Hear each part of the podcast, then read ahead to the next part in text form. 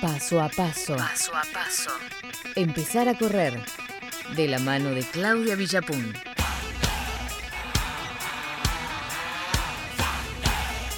Y como todas las semanas, ¿qué tenemos? ¿Qué tenés preparado, Clau? Hoy te traje una complicada, ¿eh? Les traje el nombre ver, que, les, a ver, que les regalé, el nombre que les regalé para, para que tengan una idea ahí en la grilla, es Ciencias de la Ultradistancia. De eso vamos a estar... Uh.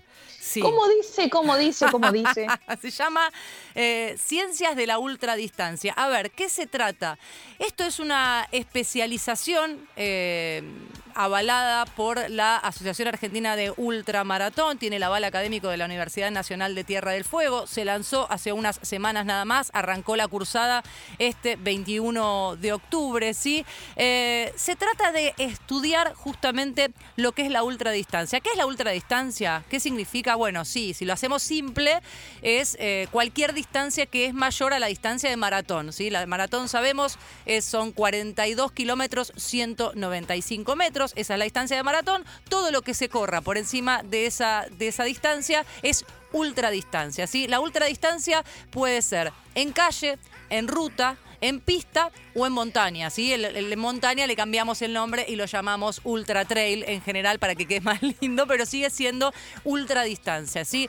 A ver, uno puede pensar, bueno, ¿qué significa correr ultradistancia? Es correr mucho Sí. y por mucho tiempo y muy lejos, ¿sí? Pero bueno, tiene una especificación, es, es una, un tipo de disciplina que está cada vez acercando a más gente, cada vez más gente busca desafiar sus límites personales, difisa- de- de- eh, desafiar el cuerpo, desafiar a la cabeza también, y por eso es que esta, esta gente que es especialista está a cargo de, este, de esta cursada, Manuel Méndez, que es un eh, ultramaratonista argentino muy reconocido, se juntó con otros referentes a nivel nacional e internacional y decidieron hacer esta cursada, ¿no? Las ciencias de la ultra de la, de la ultradistancia, para entender, para explicar y para que todo el mundo que tenga muchas ganas de correr mucho, de correr largo, de correr difícil, empiece a entender de qué se trata. Bueno, yo te conté lo que es la parte técnica, sí, correr más allá de una distancia de maratón, pero Manu Méndez nos cuenta cuál es la filosofía de la ultradistancia.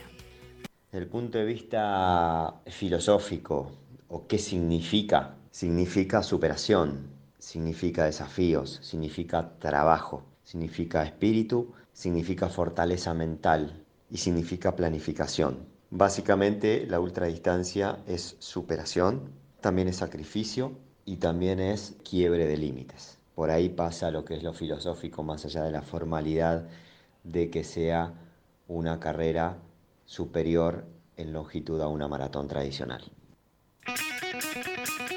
Yo me la imagino a Sofi diciendo, yo me bajé ya.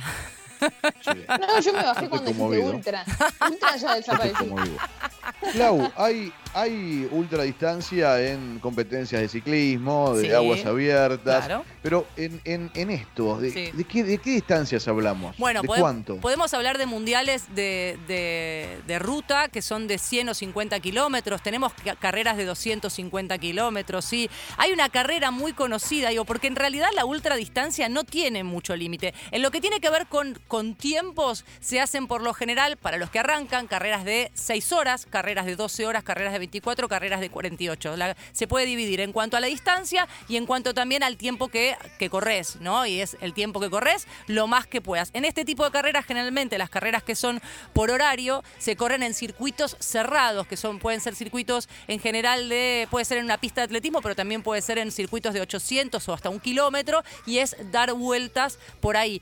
Cuando hablan de, de toda esta cuestión del estudio y por qué se, se- se estudia la ciencia de la ultradistancia, tiene que ver con esto, porque no se trata nada más de mandarse a correr, porque además hay un equipo por detrás que tiene que acompañar a este corredor. Cuando se corre en este tipo de carreras de dar vueltas por, circuitos cortos, siempre hay una, una carpa con asistentes, porque el jugador, el jugador, bueno, el corredor puede parar, puede descansar un poco, puede ir al baño, puede comer algo, porque uno necesita alimentación, ¿sí? Eh, durante este tipo de, de competencias que son muy exigentes a nivel físico, pero muy exigentes también eh, a nivel mental. Y justamente me quiero detener, antes de seguir contándote sobre estas carreras, me quiero Sí. detener justamente en eso, en qué tiene que tener el corredor, un corredor de ultradistancia, para considerarse tal y para animarse a hacer este desafío.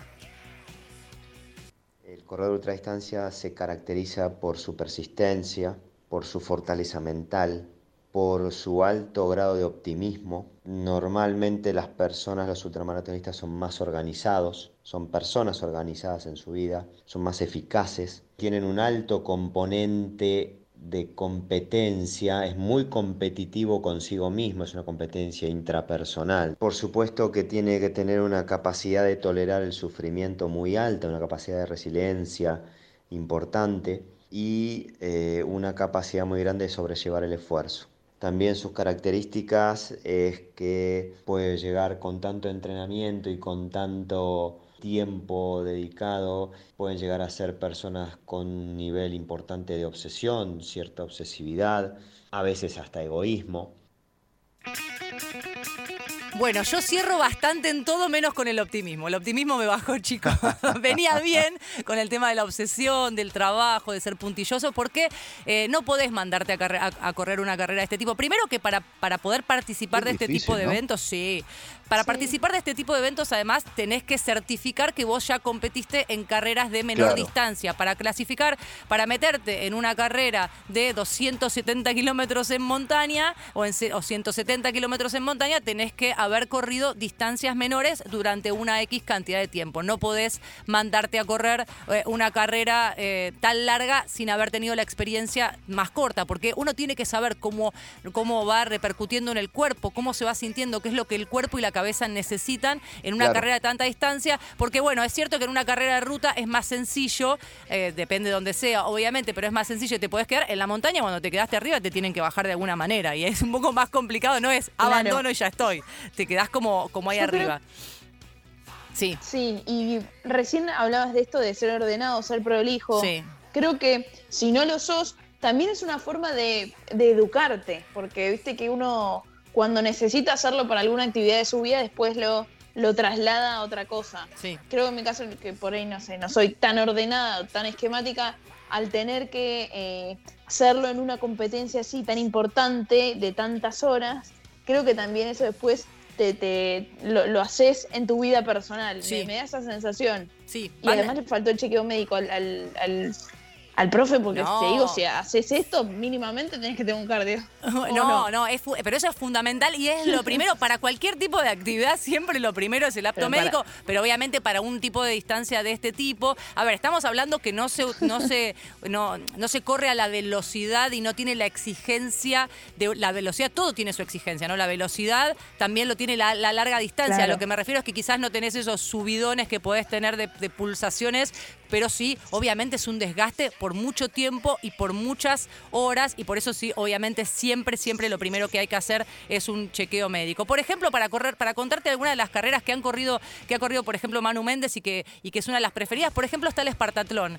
El Espartatlón se corre en Grecia y se sigue el famoso camino de Filipides, ¿sí? Viste que se dice que son Sí. 40 kilómetros, pero, pero la historia cuenta que en realidad la distancia fue mucho más larga del soldado Filipides que fue a avisar de un lado al otro en Grecia, así que había finalizado la guerra. Desde la base de la Acrópolis a la estatua de Leónidas son 246 kilómetros de Atenas a Esparta, en un máximo de 36 Se horas. toma un trencito. 30 Dios mío, qué- es largo. largo es ¿eh? largo. Y, es- te digo. y estas carreras, a ver, vos tenés para este tipo de distancias, tenés carreras que son non-stop. El non-stop significa sí, en algunos casos podés parar a descansar, Claro, eh, podés claro. parar a alimentarte. Si no etapas. Pero también tenés, claro, no es en etapas, no es que te vas a dormir a la noche y te Claro. levantas a la mañana y todos tienen la obligación de parar a descansar. No, son carreras non-stop. Y después tenés, por ejemplo, carreras como la Maratón de Sables que se corre en el desierto, que sí son carreras que tienen etapas y tienen que ir llegando a los campamentos para descansar, para eh, recuperar las provisiones y volver a salir al otro día. La carrera más larga del mundo, una de las que se mencionan, es la carrera de Sri Shimoy Self Transcendence. Es una carrera que dicen te lleva como a otro lugar de la mente. Son 3.100 millas, o sea, son 5.000 kilómetros. Está certificada como la carrera más larga del mundo. Se corre ¿En cuánto tiempo, Clau? en una cuadra, no me acuerdo, creo que eran 40 días, una cosa así que se la Ah, pasan corriendo. no, ¿eh? No, no, no, es muy es- larga. es largo, la claro, hacen casi bien, está bien. caminando, la hacen casi caminando, porque aparte. La corren en una cuadra en la ciudad de Nueva York. O sea que es complicadísima, tiene que ver con esto, porque muchas veces el corredor de distancias se traslada, traslada su cabeza al más allá, ¿no? Por eso está de self-transcendence, es como